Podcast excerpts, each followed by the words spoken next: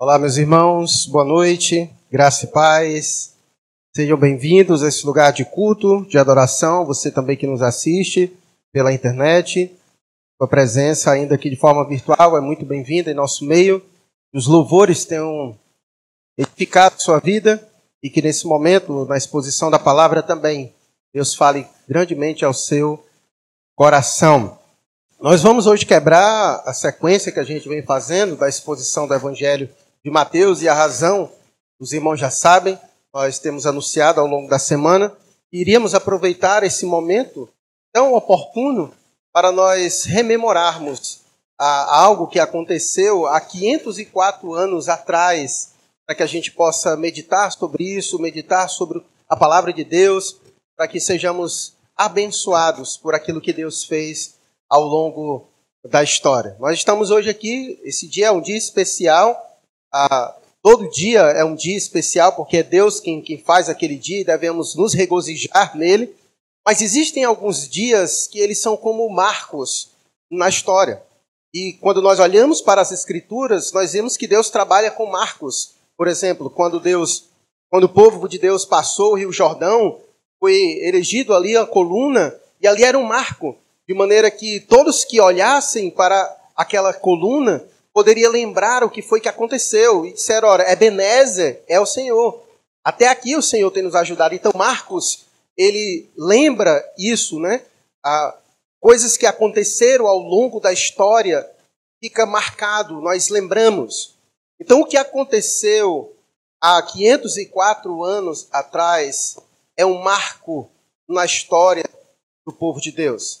E é importante falar algo importante. Porque eu sei que nesse período muitos personagens sobressaem.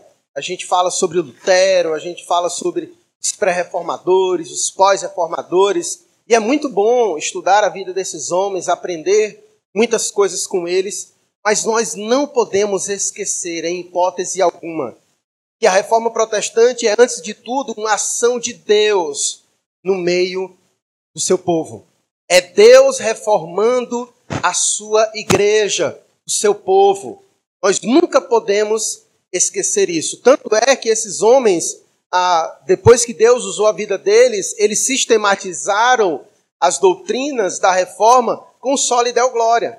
Para que ninguém pudesse dar glórias ao homem, mas a Deus somente a glória. A Deus somente a glória. Então é importante nós falarmos sobre isso, que a reforma protestante é, antes de tudo, uma ação de Deus reformando o seu povo, a sua igreja.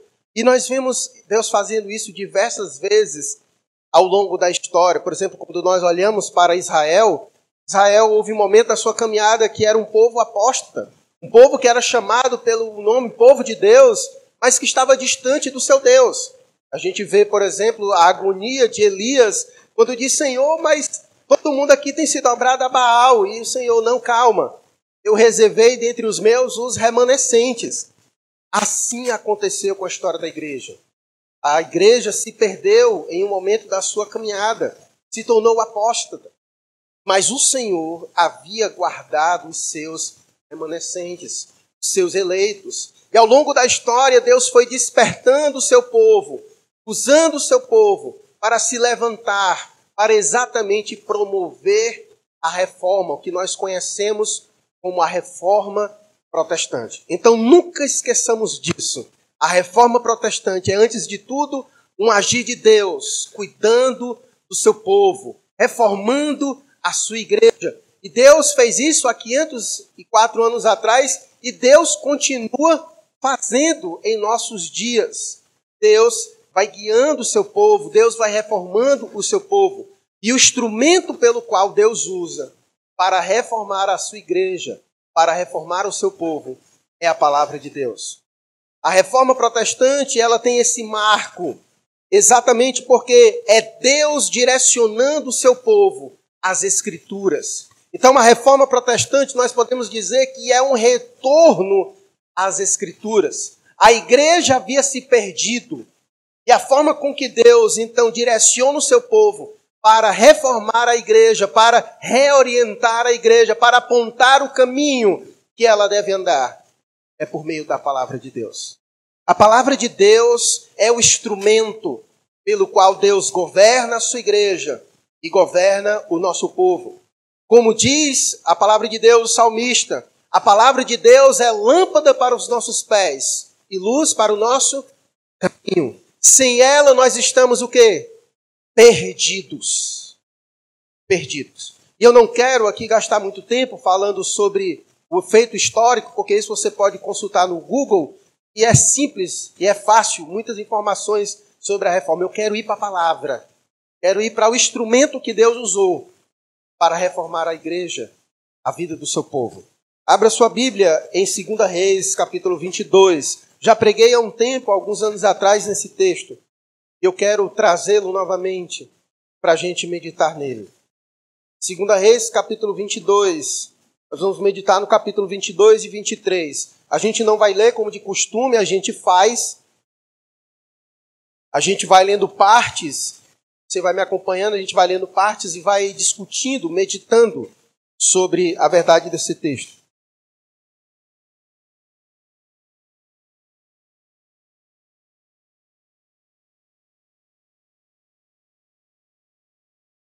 Eu quero usar esse texto para mostrar aos irmãos como Deus promove reforma no meio do seu povo, como ele fez no passado, o único caminho que ele continua usando para promover reforma ainda hoje na sua igreja e em nossas vidas.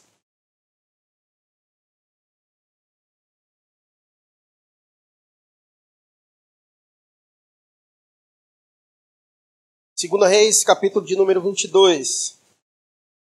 Acompanhe comigo alguns versos e a gente vai parando, vai meditando e depois você vai me acompanhando em outros versos.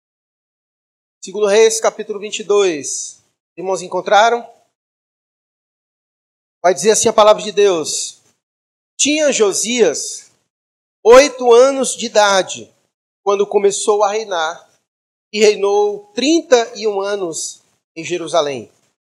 Sua mãe se chamava Gedida e era filha de Adaías de Boscate. E fez ele o que era reto perante o Senhor. Ele andou em todo o caminho de Davi, seu pai, e não se desviou nem para a direita e nem para a esquerda. No décimo oitavo ano do seu reinado, o rei Josias mandou o escrivão Safã, filho de Azalias, filho de Mesulão, à casa do Senhor, dizendo: Sobe a Euquias, o sumo sacerdote, para que conte o dinheiro que se trouxe à casa do Senhor, o qual os guardas da porta ajuntaram do povo. Versículo 8. Então disse o sumo sacerdote Iquias ao escrivão Safã: Achei o livro da lei na casa do Senhor. Iquias entregou o livro a Safã e este o leu. Então o escrivão Safã veio ter com o rei e lhe deu relatório dizendo: teus servos contaram o dinheiro que se achou na casa e o entregaram nas mãos dos que dirigem a obra e têm a seu cargo a casa do Senhor. E relatou mais o escrivão Safã ao rei, dizendo: O sacerdote Uquias me entregou um livro. Safã o leu diante do rei. A situação do presente momento era a seguinte: Josias era o rei de Israel. E como o texto disse no verso primeiro, ele começou a reinar com oito anos de idade. E era um momento em que Josias estava fazendo uma reparação no templo, estava reconstruindo o templo de Deus, que havia sido destruído. E nesse momento, Josias, então, ele havia encomendado o secretário que fosse ao templo, acolher as ofertas do povo, aquilo para que pudesse dar continuidade a esse momento de reconstrução do templo. E o interessante é que o texto vai dizer que algo foi encontrado no templo. O sumo sacerdote Uquias, ele disse que achou o livro da lei na casa do Senhor. A situação era essa. O livro, a palavra de Deus, estava perdida. A palavra de Deus estava perdida.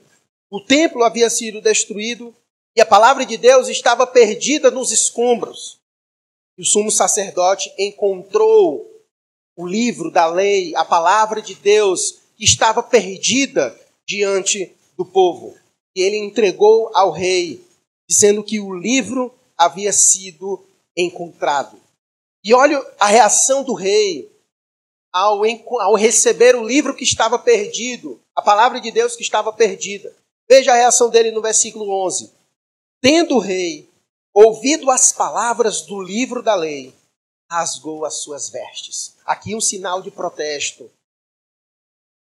Ordenou o rei a o sacerdote Aicão, filho de Safã, Aquibó, filho de Micaías, a Safã, o escrivão, e Asaías, servo do rei, dizendo: Ide consultai o Senhor por mim, pelo povo e por todo Judá, acerca das palavras deste livro que se achou, porque estava perdido. Porque grande é o furor do Senhor, que se acendeu contra nós, porquanto nossos pais não deram ouvidos às palavras deste livro, para fazerem seguro tudo quanto de nós está escrito. Então o que aconteceu foi o seguinte: o rei teve ciência de que o livro havia sido achado. E quando leram o livro perante o rei, ele rasgou as suas vestes. Ele rasgou as suas vestes porque ele reconheceu a situação em que eles se encontravam. Eles haviam perdido o livro. E pelo fato deles terem perdido o livro, eles então não deram ouvidos ao, ao que as palavras daquele livro dizia. E portanto, a situação do povo era qual? Se o livro da lei se o livro pelo qual Deus deu ao seu povo, como ato de graça, para dirigir o seu povo, para governar o seu povo, para conduzir o seu povo, se esse livro estava perdido, você não precisa ser um profeta para saber como era que o povo se encontrava. Perdido. Você não precisa nem ler o contexto. Só em saber disso, você já sabe que se o livro que foi dado ao povo para guiar o povo, para conduzir a vida do povo estava perdido, logo o povo estava também perdido. Porque é isso que acontece. Quando o livro de Deus, quando a palavra de Deus é perdida, é negligenciada, consequentemente, nós estaremos também perdidos. Porque Deus não guia o seu povo a não ser pela palavra de Deus. A Bíblia é o instrumento pelo qual Deus guia o seu povo nessa jornada. Se ele se encontra perdido, o povo também se encontra perdido. Essa era a situação do povo. Olha como vai dizer o versículo 16 e 17. Olha como eles estavam perdidos. Assim diz o Senhor: Eis que trarei males sobre este lugar e sobre os seus moradores, a saber, todas as palavras do livro que leu o rei de Judá, visto que me deixaram e queimaram incenso a outros deuses, para me provocarem a ira com todas as obras das suas mãos, o meu furor se acendeu contra este lugar e não se apagará. Eles estavam perdidos. Eles estavam adorando outros deuses. Se você lê em casa, e eu não vou fazer isso porque o capítulo 22 e 23 inteiro ficaria muito extenso a leitura, mas o capítulo 23, do versículo 4 adiante, você vai ver a quantidade de atrocidades, de como o povo estava perdido, de como eles estavam perdidos. Os reis que passaram por Israel anteriormente, Amon e Manassés, pelo amor de Deus. Foram mais de 50 anos de perversidade, de reinados distantes de Deus. Manassés foi aquele louco que, inclusive, sacrificou um dos seus filhos. Tão perdido o povo estava e se encontrava. Exatamente porque o livro da lei estava perdido. Eles não tinham referencial. A situação da reforma protestante é semelhante a esta e não poderia ser diferente. A, o período da Reforma Protestante é, é conhecido como o período da Idade das Trevas. E não somente porque o iluminismo do século XVIII vai atribuir isso através das questões filosóficas e, e da ascensão da racionalidade do homem, mas porque de fato a humanidade estava perdida.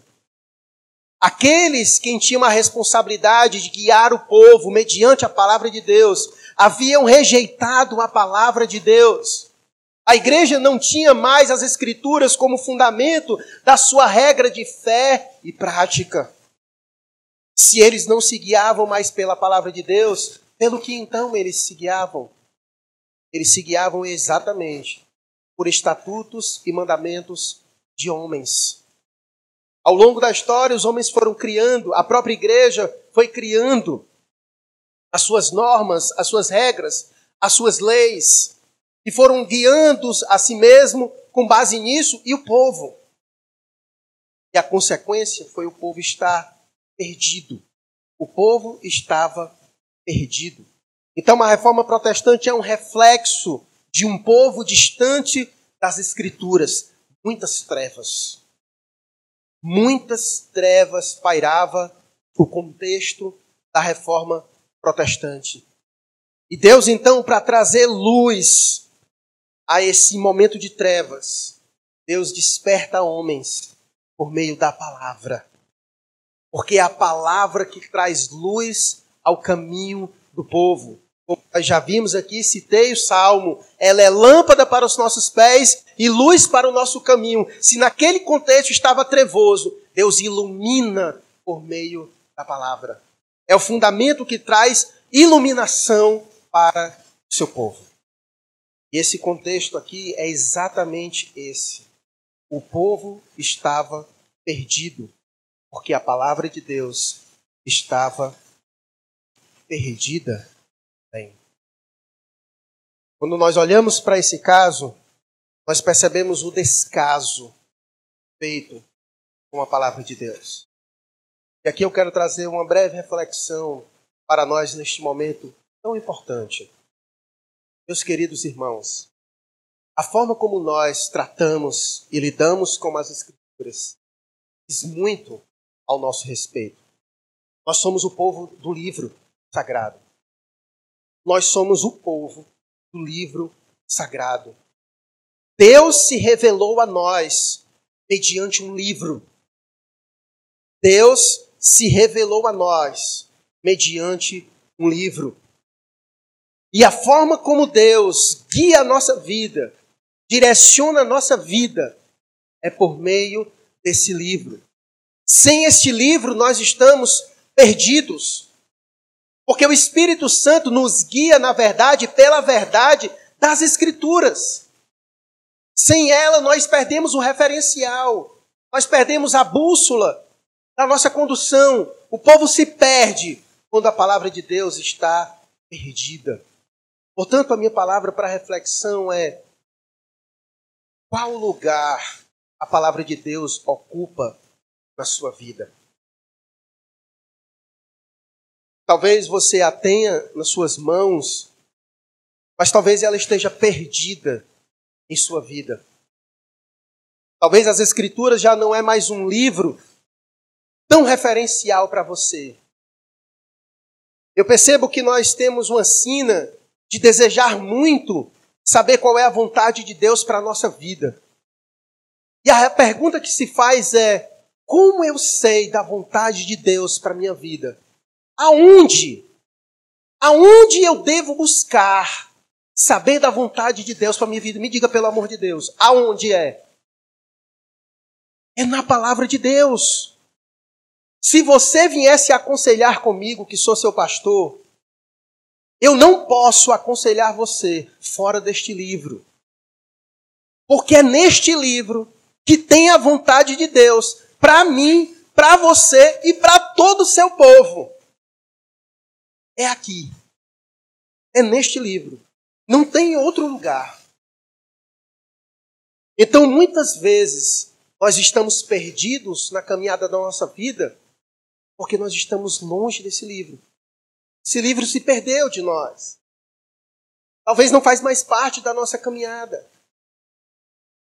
E talvez por isso a nossa vida está perdida, sem direção, fazendo escolhas aleatórias, soltas, dando tiro aqui, dando tiro acolá. Deus nos deu a sua palavra um privilégio, um presente. Um presente para que nós possamos tê-la com apreço. Porque é Deus falando ao seu povo. Quer crescer? Todo mundo quer crescer. Mas qual é a forma de crescer? Qual é o caminho de crescer? É aqui. É aqui nas Escrituras que vai ensinar você a crescer, a ser um homem de Deus, a ser uma mulher de Deus, a como criar teus filhos, a como ser um bom funcionário, a como ser um bom filho. É exatamente aqui. É este livro que vai te dar tudo isso. É este livro que vai fazer você lidar com a sua ansiedade, com a sua depressão, com os problemas da vida. É aqui. É exatamente este livro. Porque é por meio dele que Deus conduz a nossa vida e o seu povo. Naquele contexto estava todo mundo perdido. Lutero em crise antes de conhecer o Evangelho. Lutero em crise. Exatamente porque não tinha um referencial da palavra. Mas depois que Lutero começou a ter contato com as Escrituras, Deus foi abrindo a sua mente. Aquele homem se libertou. Porque a palavra trouxe luz para Lutero. A palavra de Deus, meus irmãos, é o instrumento pelo qual Deus guia a nossa vida. Guia a nossa vida. Não se perca. Este é o referencial para você. Hoje nas redes sociais a gente vê tanta coisa. A gente vê tanta coisa.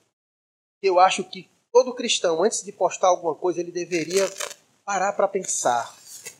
Porque às vezes eu vejo tanta postagem que não tem nada a ver com o que esse livro diz. Nada. Nada, nada, nada, nada a ver frases que só fazem sentido à cabeça do próprio indivíduo, mas que não tem nada a ver com as Escrituras.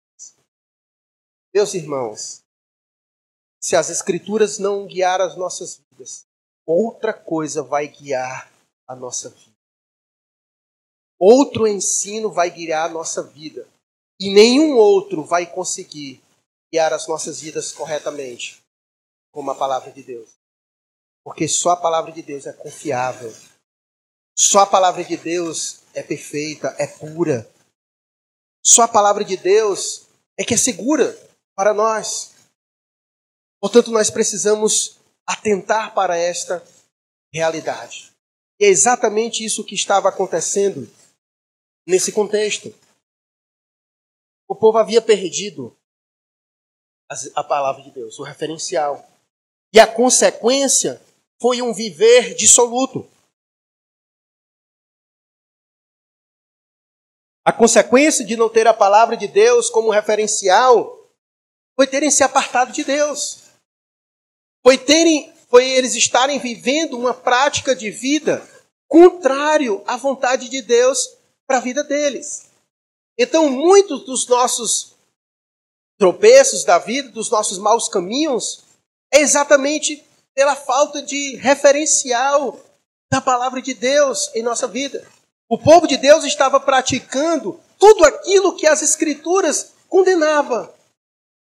Exatamente porque eles perderam o referencial. Por isso que quando o rei leu o que no livro estava escrito, ele não aguentou. Rasgou suas vestes. Estou perdido. Nós estamos perdidos porque nós estamos fazendo exatamente o que esse livro diz para a gente não fazer. E a gente está fazendo. Ele rasgou suas vestes. Ele entrou em desespero. Porque o caminho da vida do povo estava totalmente desviado no caminho contrário ao que este livro apontava. Quando o rei leu, teve ciência, nós estamos perdidos. Nós estamos perdidos. E é algo que nós precisamos fazer constantemente. Pegar a nossa vida, jogar nesse livro. É o que nós precisamos fazer. É pegar a nossa vida e jogar neste livro constantemente. Para que este livro possa direcionar a nossa vida. Dizer, vai por aí não, vai por aqui, faz isso aí. É só dessa maneira que nós iremos conseguir aprumar nossa vida segundo a vontade de Deus. Por isso que quando alguém vem a mim, eu pego a vida dela e faço exatamente isso. Pego a vida dela e apresento aqui. Para que essa verdade possa conduzir a vida dela. Possa exatamente conduzir a vida. E a situação do povo era esse: um povo que se chamava pelo povo de Deus, mas que estava longe da palavra de Deus. E aqui duas, duas reflexões ainda sobre essa primeira parte. É, esse é o perigo da religiosidade divorciada da palavra de Deus. Não existe cristianismo sem Cristo. E não existe evangelho sem as Escrituras. Porque são as Escrituras que testificam de Cristo, do Evangelho. Aonde a palavra de Deus não é pregada, ali não há Evangelho. Esse é o perigo de nós seguirmos uma vida divorciada das Escrituras. O povo de Deus era o povo de Deus. Segunda Reis está aqui a história. Era o povo de Israel, o povo de Deus. Mas eles estavam vivendo alheio ao livro, à palavra de Deus. Eles estavam vivendo uma religiosidade divorciada da palavra de Deus. É a palavra de Deus que diz que deve ditar como deve ser o nosso estilo de adoração, de vida. A igreja, ela, para o seu exercício de prática de igreja, ela precisa ter o referencial da palavra de Deus. É a palavra de Deus que nos diz quais são os elementos de culto, como devemos cultuar, como devemos ser igreja, como devemos viver como igreja, como devemos proceder como igreja. Essa era a razão pela qual eles estavam perdidos. Era um povo que se chamava pelo povo de Deus, mas que estavam vivendo como se não fosse povo de Deus. Exatamente porque eles perderam o referencial que era a palavra de Deus. E essa era a situação deles. Mas o pior ainda, para ser cômico, é que quem foi que achou o livro da lei? Segundo o texto que nós lemos. Lembra? Foi o sumo sacerdote. Já pensou? Qual era a função do sacerdote no povo de Deus? Ensinar o povo, guiar o povo. A pergunta é: o sacerdote guiava o povo. Com base em quê? Se o livro da lei estava perdido, estava perdido. Isso também serve para nós de alerta para os nossos dias. O que tem de gente que hoje tem o controle desse púlpito, mas que a palavra de Deus está perdida, a quantidade só aumenta cada dia cada vez mais. Homens, pastores que foram chamados para liderar o povo, conduzir o povo a Deus, mas eles estão divorciados dessa palavra. Se eles estão divorciados dessa palavra, eles vão conduzir o povo para onde? Eles vão conduzir o povo para onde? Por isso, a forma de nós medirmos se um pastor é bom ou não é se ele prega a palavra. É se ele prega a palavra. Essa é a principal responsabilidade de um líder espiritual: pregar a palavra de Deus. Pregar a palavra de Deus. E por isso que a reforma foi um impacto. Porque os líderes religiosos, aqueles que foram que tinham a responsabilidade de ensinar o povo a palavra de Deus, não ensinava a palavra de Deus. Aprisionou as pessoas nas trevas, porque tirou delas exatamente a palavra de Deus, o instrumento que Deus usa para guiar o seu povo. E isso acontece também em nossos dias. nós não podemos, em hipótese alguma, divorciar a nossa vida da palavra de Deus. Da palavra de Deus. Ela deve ser o referencial para as nossas vidas. Sem a palavra de Deus, não tem como nós aprendermos sobre Deus. É isso que mais causa espanto. A pergunta que muitas vezes alguém quando fala assim, eu conheço Deus, a pergunta é, por aonde você conhece Deus?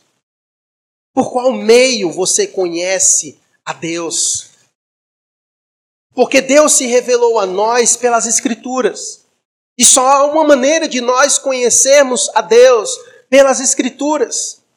Porque Ele se revelou a nós pelas Escrituras. Então corre um grande risco de você conhecer a Deus de forma equivocada. Foi exatamente isso que Deus que Jesus falou para a mulher samaritana. Lembra quando ele disse: "Vocês adoram aquilo que não conhecem. Como é possível alguém adorar aquilo que não conhecem dessa forma?" Desse jeito aqui que o povo estava vivendo. Fazendo um ritual que achava que era de adoração a Deus, mas que não era Deus coisa alguma. É possível adorar um Deus desconhecido. E sabe por que Jesus disse aquilo para a mulher samaritana? Porque os samaritanos, eles só criam nos cinco primeiros livros da Bíblia. Eles só criam que os cinco primeiros livros da Bíblia, eles eram inspirados. Mas nós sabemos que Deus não se revelou a nós apenas por cinco livros. Deus se revelou a nós por quantos livros? 66 livros. E Deus deseja que nós conheçamos os 66 livros, porque é conhecendo os 66 livros que nós iremos conhecer o Deus que se revelou nessas, nessa palavra, nas Escrituras. E aqui fica para os irmãos aquele alerta especial. Cuidado, não seja um leitor apenas de salmos e de provérbios. Ler salmo e provérbios é maravilhoso. Mas Deus não se revelou a nós só nos Salmos e nos Provérbios. Se ele quisesse ter se revelado a nós só em dois livros, ele o teria feito. Mas ele se revelou a nós em 66 livros. Se você só conhece dois, então falta muita coisa para você conhecer o que Deus se revelou a nós. A pergunta é: quantas vezes você já leu a Bíblia? Sua vida. Mas quantos livros de sagas e de séries você já leu?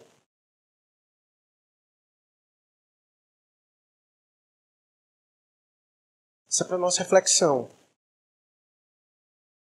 E não me diga que é por falta de tempo que nós não lemos a Bíblia. Quanto tempo você gasta por dia nas redes sociais? Não é por falta de tempo que nós não lemos a Bíblia. É por descaso mesmo talvez estejamos cometendo o mesmo erro que esses cometeram. E há uma grande probabilidade dos desastres da nossa vida, dos desajustes da nossa vida, por falta de conhecimento da vontade de Deus na nossa vida. Para a nossa vida. Distante da palavra. Quanto mais distantes da palavra nós estamos, mais pegamos descaminhos para a nossa vida. Porque funciona assim. Quanto mais nós estamos distantes da palavra, mais desvios nós pegamos em nossa vida. Quanto mais próximo nós estamos dessa palavra, mais ajustada à vontade de Deus está a nossa vida. Está a nossa vida. Então, o texto ele vai dizer exatamente isso que ocorre. O livro estava perdido. O livro estava perdido diante do povo, e portanto o povo estava perdido. E portanto o povo estava perdido. E essa era a situação. Então vejamos como foi que Deus então promoveu a reforma no meio do seu povo. Esse povo que estava perdido. A primeira coisa que Deus fez, obviamente, foi conduzir o povo a achar o livro. A primeira coisa que Deus fez foi conduzir o povo a achar o livro. Você precisa achar a Bíblia na sua casa. você precisa achar a Bíblia em sua casa. É a primeira coisa que você vai precisar fazer. Achar a Bíblia na sua casa. Não, pastor, ela está lá. Eu sei que ela está lá. Mas talvez ela esteja perdida na sua casa. Esteja perdida na sua vida. Esteja perdida na sua vida. Primeira coisa que você vai fazer é encontrar a Bíblia. Depois o texto vai dizer o que aconteceu. Capítulo 23. Então deu ordem o rei e todos os anciãos de Judá e de Jerusalém se ajuntaram a ele. O rei subiu à casa do Senhor e com ele todos os homens de Judá, todos os moradores de Jerusalém, os sacerdotes, os profetas e todo o povo, desde o menor até o maior. E ele fez o quê? Leu e leu diante deles todas as palavras do livro da aliança. E não tinha esse negócio de enfado, não. Vai ouvir. E eu vou ler a palavra. E leu a palavra. E leu a palavra da aliança, que fora encontrado na casa do Senhor. Então, qual é a primeira coisa que você tem que fazer para Deus reformar a sua vida? Encontrar a palavra. Depois. Então, a primeira coisa que você vai ter que fazer é encontrar sua Bíblia. E depois que você encontrar sua Bíblia, você vai ter que ler. Porque Deus se revelou a nós mediante o livro. E ele usou palavras. Palavras. E nós temos que ler. Você sabia que o povo de Deus é para ser o tipo de povo mais culto nessa face da terra? Porque se nós amamos a Deus, nós iremos ler a Sua palavra. Nós temos um motivo diário para ler. O crente não, é, não pode ser aquele tipo de gente que diz: Eu não gosto de ler. Então você não lê a Bíblia. Não faz sentido? Eu não gosto de ler. Você lê a Bíblia? Leio. Então como é que você não gosta de ler? Não faz sentido. O crente tem que gostar de ler. Tem que gostar de ler. Porque Deus se revelou a nós por meio de um livro. Então a primeira coisa que você tem que fazer é ler ler as Escrituras. É dessa forma que Deus inicia o trabalho em nossa vida. Ler, ler as Escrituras. E é interessante que quando Josias encontrou o livro da lei, no versículo 13, ele diz a seguinte coisa, no capítulo 22.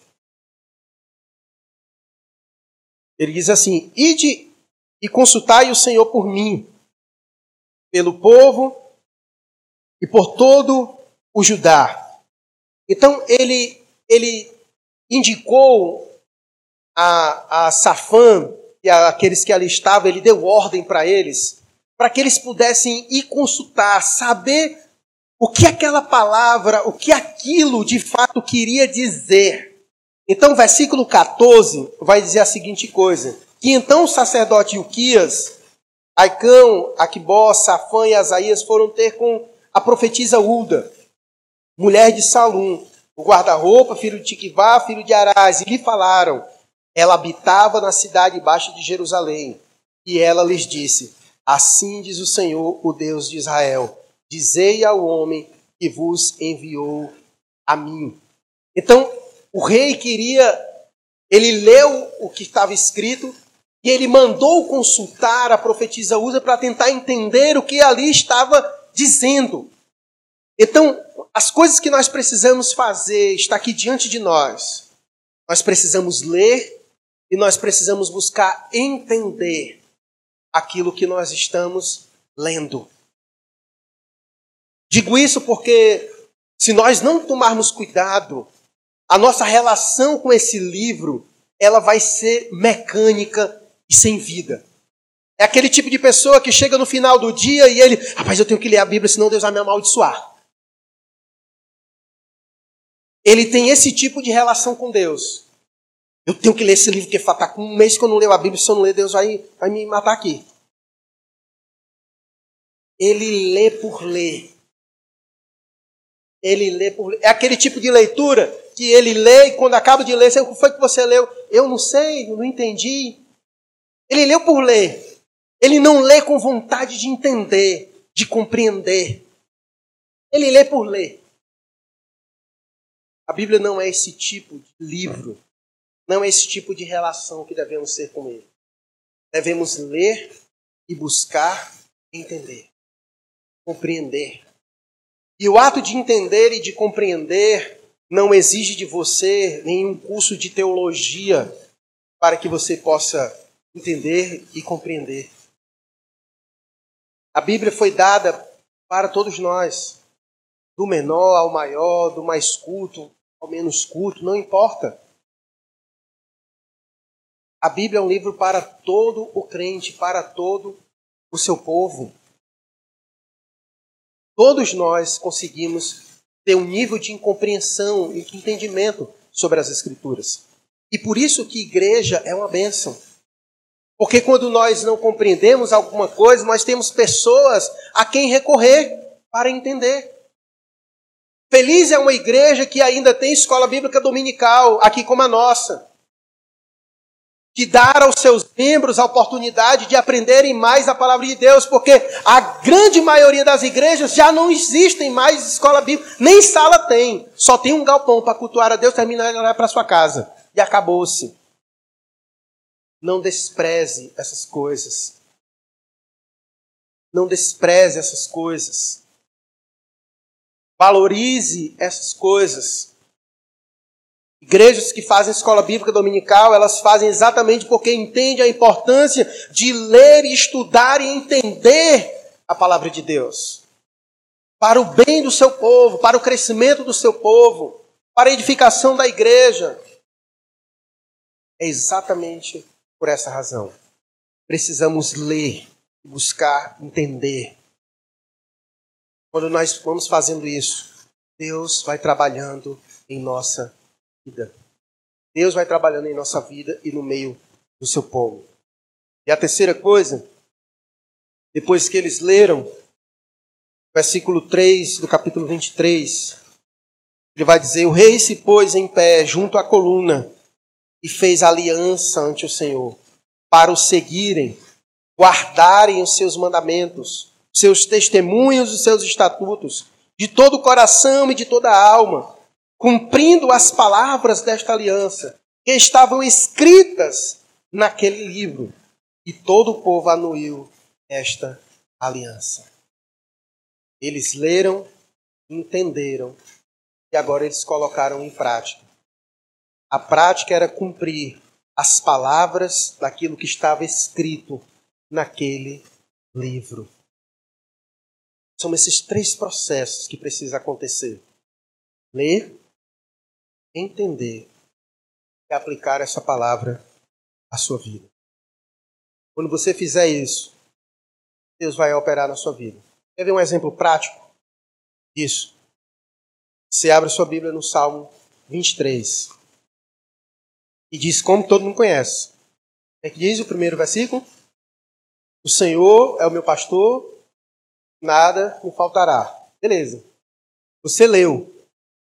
E qual é o entendimento que você tem sobre isso? Sobre esse verso? De que Deus vai cuidar de você. Você entendeu isso? E agora como é que você aplica a sua vida? Você não vai ficar morrendo. Você não vai ficar arrancando os cabelos da sua cabeça, preocupado, porque Deus vai cuidar de. É assim que você aplica essa palavra. Se você leu, entendeu, por que você está arrancando os cabelos da sua cabeça? Deus vai cuidar de você. Você não entendeu isso, leu isso, entendeu isso, aplica isso na tua vida, rapaz. Aplica essa verdade na sua vida. Você entendeu o Salmo 23? Então aplique. Ou então você entendeu, mas não acredita nisso. Aí é outra coisa. Aí é outra coisa. Você leu, entendeu, mas não acredita que ele vai cuidar de você. Aí o problema é seu e dele. Mas se você leu e entendeu, então você deve encontrar descanso. Porque ou ele é o bom pastor, ou não é. Ou é ou não é. Se você leu e entendeu, aplique na sua vida. Aplique na sua vida. É isso. E eles então aplicaram aquela palavra. Eles aplicaram aquela palavra. É confiar nessa palavra. Se a palavra está dizendo isso, então eu devo confiar nela. Eu me entrego a ela. Confio no que essa palavra está dizendo. Eu aplico ela à minha vida. Eu descanso naquilo que ela está dizendo. Porque ela é a verdade de Deus. Ela é a verdade de Deus. É o instrumento que Deus usa para trabalhar em nossas vidas. É a palavra de Deus. Ela tem uma importância extraordinária em nossas vidas. A nossa vida, até mesmo a nossa fé. A fé vem pelo ouvir de quê mesmo? Da palavra. Tá com pouca fé, vai para a palavra, porque é ela que alimenta a sua fé, meu amigo. É, tá com falta de esperança, é ela que promove esperança no seu coração. É ela. É o meio pelo qual Deus santifica o seu povo. É o meio pelo qual Deus conduz o seu povo. É o meio pelo qual Deus guia a nossa vida. É a palavra de Deus. E eu sei que muitas vezes ela pode ser dura conosco, como foi aqui no contexto. Eles leram a palavra e o que foi que a palavra disse para eles? Que eles estavam em que situação? Estavam perdidos. E o que a palavra disse para eles não foi mole, não, foi duro. Olha, veja de novo o que foi que Deus disse no verso 16 e 17. Assim diz o Senhor: Eis que trarei males sobre este lugar e sobre os seus moradores, a saber todas as palavras do livro que leu o rei de Judá. Visto que me deixaram e queimaram incenso a outros deuses, para me provocarem a ira com todas as suas as obras das suas mãos, o meu furor se acendeu contra este lugar e não se apagará. As palavras eram duras. As palavras eram duras. Nem sempre, quando a gente lê as Escrituras, ela vai trazer consolo aos nossos corações. Às vezes, ela vai vir com uma espada e rasgar a nossa alma. E quando ela faz isso, ela faz com o objetivo de nos conduzir ao arrependimento. E foi exatamente isso que aconteceu com o rei Josias. Olha o que diz o versículo 18. Porém, ao rei de Judá, que vos enviou a consultar o Senhor. Assim lhe direis: Assim diz o Senhor, Deus de Israel, acerca das palavras que ouviste. Porquanto teu coração se esterneceu e te humilhaste perante o Senhor, quando ouvistes o que te falei contra este lugar e contra os seus moradores, que seriam para assolação e para maldição, e rasgaste as tuas vestes e choraste perante mim, também eu te ouvi, diz o Senhor. Pelo que eis que eu te reunirei a teus pais, e tu serás recolhidos em paz à tua sepultura, e os teus olhos não verão todo o mal que hei de te trazer sobre este lugar. Então levaram eles ao rei esta resposta. Sabe qual foi a postura do rei diante das palavras duras, diante de todo, de todo o povo? E se humilhou na presença de Deus.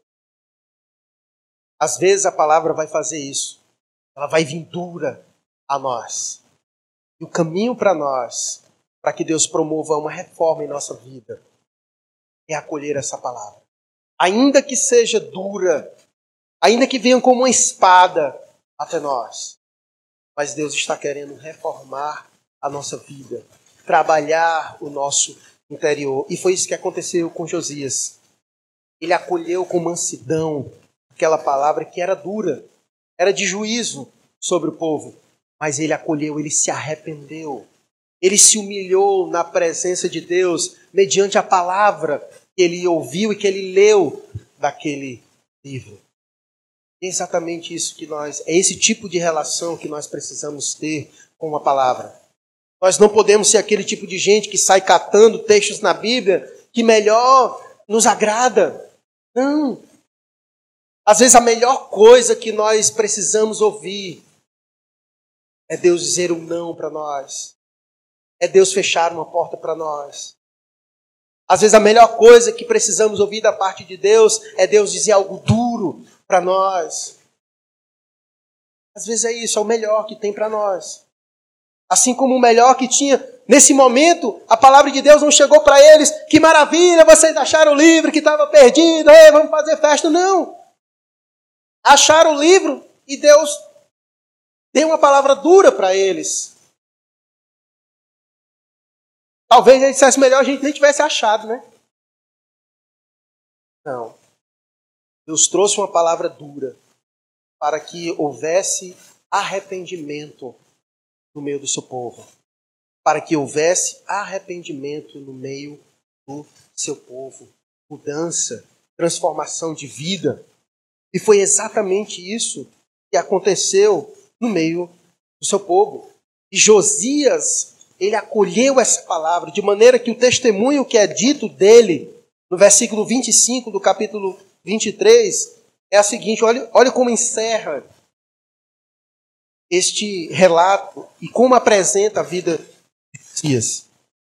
Diz: olha, antes dele, versículo 25, capítulo 23, antes dele não houve rei que lhe fosse semelhante que se convertesse ao Senhor de todo o seu coração e de toda a sua alma e de todas as suas forças, segundo toda a lei de Moisés. E depois dele nunca se levantou outro igual. Então você percebe, segundo toda a lei de Moisés, o coração de Josias foi inclinado a obedecer segundo toda a lei de Moisés. Quer ser próspero na sua vida? É óbvio que você quer ser próspero. E é muito bom quando a gente escuta alguém dizendo, é, você vai se dar bem na vida, vai ter sucesso, aquela coisa toda. Aquilo que os coaches fazem muito bem, né? Que cativa os nossos ouvidos com aquelas frases de efeito, mas que não tem profundidade nenhuma. Só há um caminho para nós sermos bem-sucedidos em nossa vida texto que a irmã leu no começo, de Josué. Foi isso que Deus disse para Josué. Segue essa palavra aí. Tudo que está escrito nele. Nem se desvia nem para a direita e nem para a esquerda. Se tu fizer isso, tu vai ser bem sucedido. Eu farei prosperar o teu caminho. Salmo 1. Bem-aventurado é quem? Aquele que medita na lei do Senhor. Esse é o bem esse é o feliz. Esse é o feliz. Verdadeira prosperidade, bem-sucedido aos olhos de Deus, é aquele que mantém esta palavra como referencial para a sua vida, para a sua vida. Isso não quer dizer que o bem-sucedido aos olhos de Deus é aquele que não vai passar perrengue nessa vida. Não é isso. Se você olhar para os grandes homens de Deus, eles passaram por perrengues mas porque obedeceram ao Senhor. Porque foram fiéis à palavra de Deus. Irmão, se você tiver ciência de quantos homens deram a vida para que eu e você tivesse um exemplar desse em nossas mãos, nós cuidaríamos melhor. Lutero, depois do ele ter fixado as 95 teses em 517. Quatro anos depois, na Dieta de Worms, ele foi convocado a uma espécie de concílio por Carlos V, imperador saxão. E no ano anterior, o Papa Leão X havia condenado as 95 teses de Lutero. Levantou 41 questão, levantou 41, apontou 41 erros nas 95 teses de Lutero. E com base nisso, no ano seguinte, em 21, a, a Carlos V, o imperador saxão, ele convoca Lutero para negar tudo aquilo que ele havia escrito. E Lutero sabia o que lhe aguardava. Lutero sabia que poderia morrer ali diante daquelas, daquelas circunstâncias.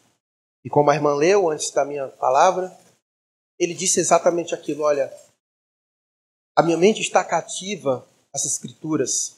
Eu não tenho, eu, eu, não, eu não posso ir contra a minha consciência. A minha consciência está cativa à verdade das escrituras. Essa é a verdade da palavra de Deus. Negar as escrituras é negar o próprio Deus da palavra. E semelhantemente aconteceu com muitos outros grandes homens de Deus. Jan Hus, 100 anos antes de Lutero, ele foi queimado vivo, chamado ganso. E ele, quando estava sendo queimado, exatamente porque ele foi julgado e que ele deveria então negar tudo aquilo que ele havia escrito, tudo aquilo que ele havia dito, e ele morreu para não negar a verdade das Escrituras. E ele disse: Hoje vocês queimam um ganso, mas daqui a 100 anos Deus levantará um cisne e vocês ouvirão o canto dele. Cem anos depois, Deus levantou Lutero e eles não tiveram como apagar e nem tapar o canto do cisne, que foi exatamente o brado de Lutero. Homens deram a vida porque acreditavam que a palavra é a palavra de Deus. É a palavra de Deus. Portanto, irmãos, nesse dia, que possamos tomar como seriedade palavra de Deus. Negar a palavra de Deus é negar o Deus dessa palavra. Fazer caso da palavra de Deus é fazer caso do Deus que se revela na palavra. É dizer, Deus, eu não quero saber o que o Senhor tem a me dizer. Eu não quero saber. Eu guio a minha vida pelas minhas próprias pressuposições, pelo aquilo que eu acredito ser melhor. Eu guio a minha vida pelas frases do Instagram, da internet. É por essas coisas que eu guio a minha vida. Se de fato você quer ter uma vida guiada por Deus, você precisa voltar-se para as Escrituras para as Escrituras. É o caminho pelo qual Deus guia o seu povo. É a palavra de Deus. Como foi lido aqui também, texto de que Paulo escreve a Timóteo, esta palavra é útil, inspirada por Deus, útil para o nosso ensino, para a nossa correção, para a nossa administração. Ela é abre para tudo, para nos aperfeiçoar para toda boa obra.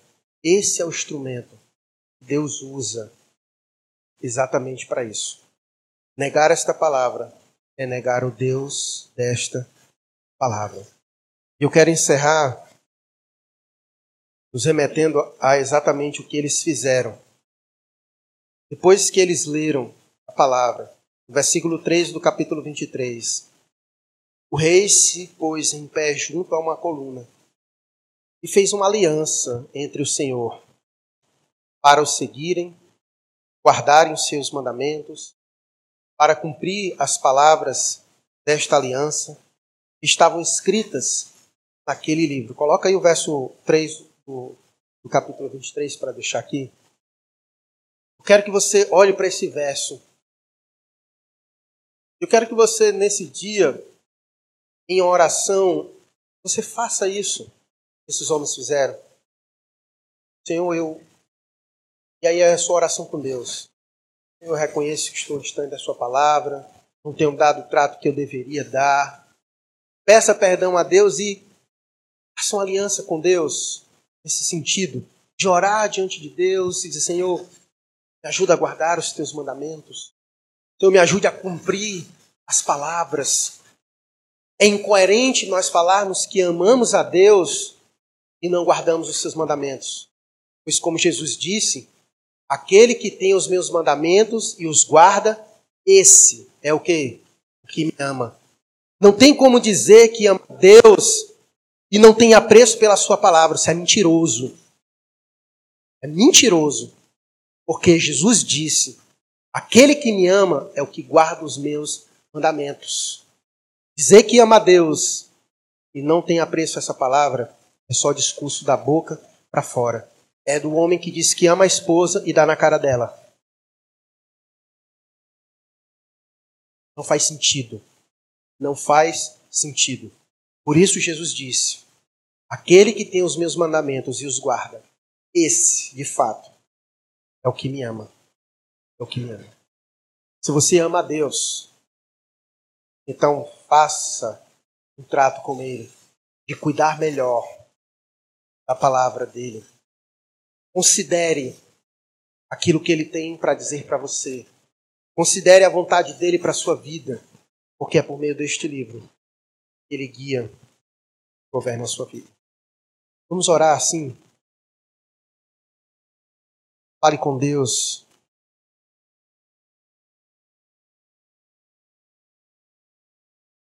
Faça um voto diante de Deus de ler a Sua palavra, de ter mais contato com ela, de conhecer a Deus.